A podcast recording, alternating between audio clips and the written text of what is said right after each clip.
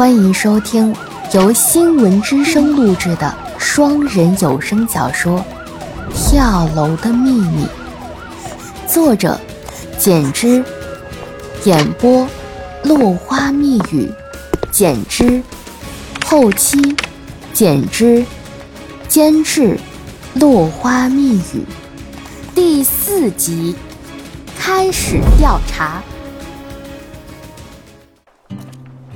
叶问走到瞿青瑶身边，走吧，一起办案。那我们需要告诉他男子已经抢救无效死亡了吗？瞿青瑶问道。先看情形而定。如果他们的关系只是一般的陌生人，那就可以。叶问说。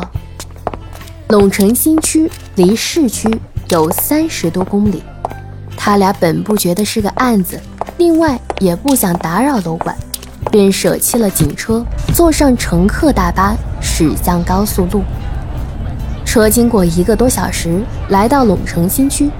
陇城新区一路上都是房地产交易中心，有二手交易中心，有新房售楼中心，真是南朝四百八十四啊！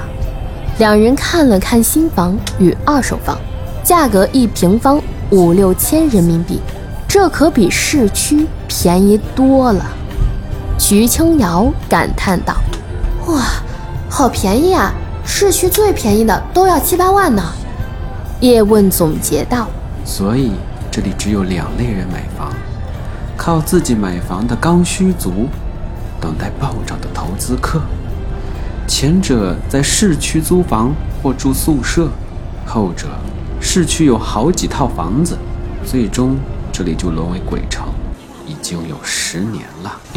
叶问打通楼管手机，约好时间前往李洪涛的住处。他们三人来到住处，一边观察一边攀谈起来。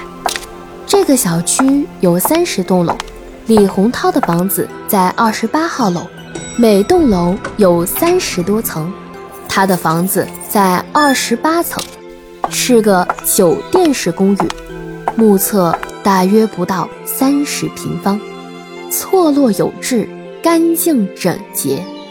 公寓进门处，左侧是嵌入式壁橱，右侧是卫生间。卫生间里有用玻璃隔出来的，只能容纳一个人的洗澡间。